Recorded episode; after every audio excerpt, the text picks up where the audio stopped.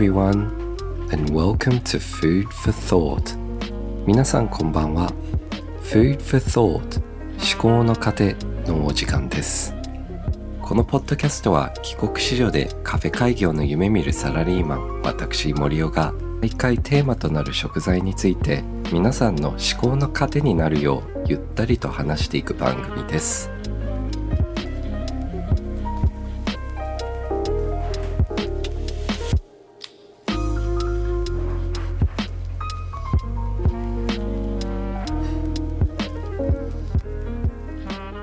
毎週言っている気がしますが本当に暑くなってきましたね。本格的な夏の暑さ30度半ばぐらいの温度ですね。まあ僕はもともと出身がオーストラリアですので、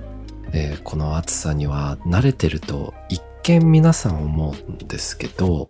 まあ、オーストラリアの夏といえば40度を超える日も最近はあったりしますが、湿度がないんですよね。僕のメルボルンのいた場所では。まあ、あの北の方ではかなりの湿気はあるんですけど、日本はやっぱり異常に湿度が高いと感じるので、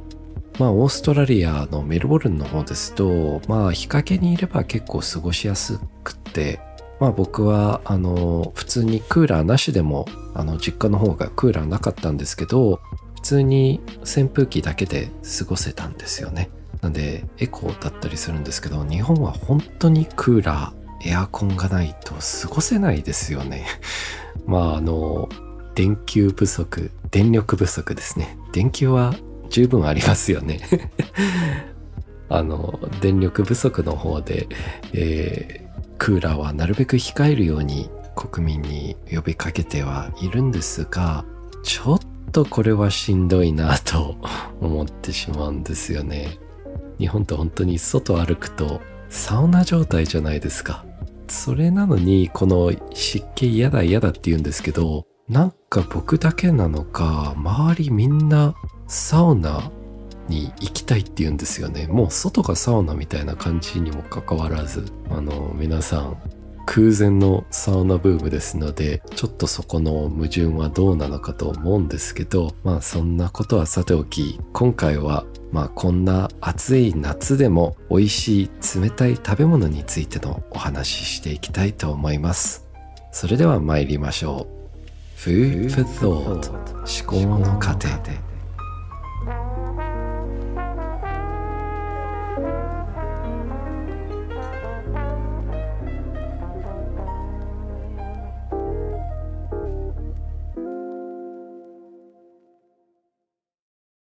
まあ日本って結構冷たい食べ物たくさんありますよね。そうめんでしたり、ざるそばでしたり、あと冷やし中華も、あの、中華って入っているにもかかわらず、これは実は日本誕生の料理なんですよね。台湾混ぜそばもそうなんですけど、あれは名古屋出身らしいですね。発祥、出身。人ではないので出身ではないですね。発祥の食べ物らしいんですけど、なんか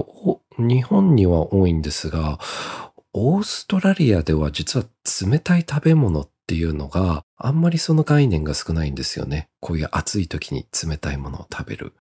暑ければ暑いほど実はみんな外でバーベキューしたがったりするんですよね。熱々のホットドッグでしたり、エビとか、あとステーキとかを焼いて食べたりするんですけどね。まあ考えてみれば海外ってあんまり冷たく食べるもの、えっ、ー、と、デザートではないものっていうのは少ないかもしれませんね。えっ、ー、と、僕が考えて思いつくものですと、ガスパッチョ。これはあの、スペインとかポルトガルとかの、えー、冷製トマトスープなんですけど、えー、まあこれ、スペインの植民地、まあ南米の方でしたりではあるんですけど、あんまりこれえー、まあ、イギリスとか西洋ですね。アメリカも。まあ、アメリカはちょっとメキシコの移民の関係であったりするんですけど、あんまり主流ではなかったりしますね。それよりも夏には普通にホットドッグを食べたり、バーベキューをしたりの方が 馴染みはありますね。なんでちょっと考えてみたんですけど、なぜ日本にはこの冷たい料理があるのかこれはですね、まあこれ僕の思いつきですかね。えー僕が考える説としては、やっぱり日本ってよく言うのが、あの、四季を昔から重んじる文化だと思うんです。で、この四季を大切にする、重んじる、えー楽しむ、感じるっていうのは、やっぱり食文化の発達、まあいろんな文化のところなんですけど、発達していくんではないかと思うんですよね。これ、えっ、と、逆に重んじない国っていうと、まあ僕の 出身のオーストラリアなんですけど、秋と春ってなかなか感じにくいんですよね。もう本当にすごい暑いかすごい寒い。なんで夏か冬しかなくて、そのちょうど間の季節があんまり僕の中では感じることがなかったです。まあ一つその理由としては行事が少なかったのかなと思います。日本はやっぱり四季に合わせて、えーいろんな行事がありますよね。えー秋分の日、春分の日でしたり、まあお花見、夏ですと夏休み、お盆、えっ、と、秋ですと、まあ食欲の秋、読書の秋とか、秋を感じさせるものがたくさんあったり、冬はもちろん、えーお正月、クリスマス、まああとイベントとかで言うと、箱根駅伝とか、まああの年越せないとか、紅白を見なければ年越さないという、えー未だにその伝統の行事プラスイベントというので、えーその季節だったりその月を感じたりするのが日本ではないですかね。まあ、オーストラリアで唯一そういうものですと、スポーツのイベント。まあ、スポーツがすごく、えー盛んな国ですので、クリケットは必ず12月26日、クリスマスの翌日ですね、に大きなクリケットの大会があったり、でもそれぐらいですかね、オーストラリアもなんだかんだ。まあ、アメリカですとスーパーボールがですね、ああ、2月だなーって思わせる時でしたり、NBA のファイナルが、えー、そうですね、4月でしたっけ？すいません、ここうろぼいで。大学のバスケですと、 March Madness って言って、マーチなんで3月ですね。があったり、結構スポーツで、えー、なんですかね、その月を感じたり、まあそれに合わせて、えーアメリカ人ですとバーベキューでしたり、まああの、食事したり、えーみんなで集まってお食事団らんするっていう行事があったりしますね。ちなみにですが、僕はオーストラリアにいる頃、そうめんとか冷やし中華とかも食べてましたよ。アジアンマーケットでよく日本の食材を買って母親が作ってくれてましたね。なので、未だにそのそうめんとか冷やし中華食べると、あのオーストラリアの真夏を思い出したりします。それもあって僕は最近アレンジレシピも作ることが増えてきました。まあそうめんですと、ネオ油そうめんっていうレシピを自分で開発というか、はい。いろんなものを研究して試行錯誤を繰り返して作り上げたものなんですけど、このネオ油そうめんというのが、麺つゆの液ですね。えー薄めてない麺つゆ、凝縮されたもの、えーごま油、あと卵の黄身と刻みネギですね。これを、まあ、 mix together して、えー食べるとものすごい美味しいんですよね。麺つゆの塩味、油のクリーミーさと、まあ、あの卵の黄身のクリーミーさですね。まるで和風カルボナーラですかね。みたいな感じですごく美味しいので、今度 YouTube に動画でアップしますので、ぜひ、ぜひ楽しみにしててください。さりげなく、このタイミングで YouTube の宣伝を入れました。はい。あとは、最近ですと、冷やしラーメンとかも流行ってますよね。この時期になると。ラーメン屋さんが冷たいスープ、なんなら氷を乗せて出すところがあったりするんですけど、僕もすごくこれ、去年からハマってまして、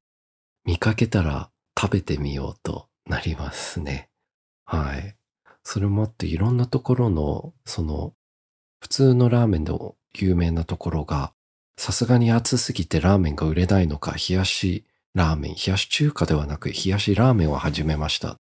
というポスターを見かけるんですけど、僕のすごく好きな豚骨ラーメンのお店があるんですよね。そこがですね、冷やし豚骨ラーメンを始めたんですけど、これはちょっと食べてみないとって言ってすごく有名なところなので、食べに行ってみたら、なんとですね、まあ、豚骨が冷やす背脂冷やして固まらないのかとも思いつつ、これはどうかと思ってワクワクしながら食べに行ったんですけど、鬼ほどまずかったんですよね。いや、本当に何でもかんでも冷やせばいいっていう問題ではないんですよ。やっぱり、あの、豚は冷やすものではない。まあ、あの、チャーシューは冷やしてもいいかもしれないんですけど、スープがどうしてもなんか、あ、背脂って冷やすと美味しいとは、やっぱり適正温度っていうのがあるなと思いました。はい。そして今年その同じお店の前通ってみたんですけど、今年は冷やしラーメンのポスターは貼ってなかったです。学習したみたいですね。Food for thought ということで今回は料理には適正温度があるという話でした。今回もリスナーさんからメッセージを募集しました。テーマは夏に食べたい冷たい料理ということで早速紹介していきたいと思います。今回もたくさんの回答ありがとうございました。やっぱり一番多かったのがですね、これですね。やっぱり王道の冷やし中華。皆さんも一緒ですね。まあ冷やし中華最近あのいろんなタレの味がありますよね。まあ、前までは醤油ベースのタレ。で、あとは変化球でごまとかあったんですけど、スーパーで見かけたのが青じそ風でしたり、あと、あれは何だったのかな？あの、ごまでもクリームのごまだったり、豆乳、ラー油味とか、そのような味の 冷やし中華あるので、冷やし中華もどんどんどんどん進化していってますね。あと次に多かったのがですね、冷製パスタ。ちょっとおしゃれですね。皆さんも洋の方に進んでいますね。例えばこちら、トカゲさん、冷製パスタとかさっぱりしていいですね。え今年は初めての冷麺に挑戦してみようと思います。わら。あ、冷麺そうですね。冷製パスタも冷麺も盛岡冷麺ですね。僕も冷麺好きだったりするので、焼肉屋に行くと必ず冷麺ついつい頼んでしまいますよね。あれは何なんでしょうか？あとですね、こちら、いくこさん、冷や汁。ああ、冷や汁もいいですね。冷や汁と麦飯。これすっごいいいコンビなんですよ。たまにあの定食屋さんで夏限定でお味噌汁ではなく冷や汁を出してくださるところがあるんですけど、あそこの冷や汁の中に麦飯入れるともう無限に食べれますね。もう飲み物。麦汁がもう飲み物。麦汁じゃないですね。冷や汁と麦飯がも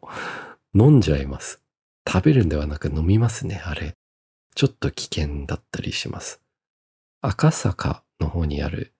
でんでんでんですかね。でんが一個多いかもしれないんですけど、あの、チキン南蛮のお店なんですが、冷や汁に変更できて、冷や汁が美味しくて、チキン南蛮も美味しいんですけど、ぜひ皆さん、えー、冷や汁を目当てに行ってみたらいかがでしょうか。はい。あと次に多かったのが、まあ、そうめんですね。これも間違いない。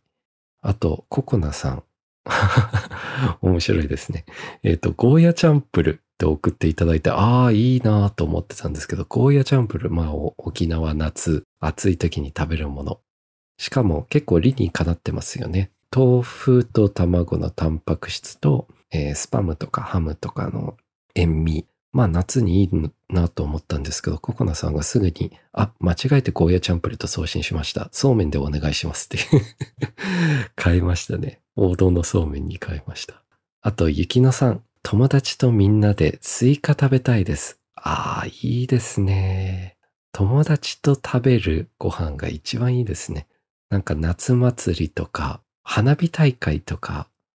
やりながら、キンキンに冷えたスイカを食べて、河川敷とかで種をプップってやりながら、あの、食べるのが、こんな素朴な昭和みたいな過ごし方が、なんだかんだ一番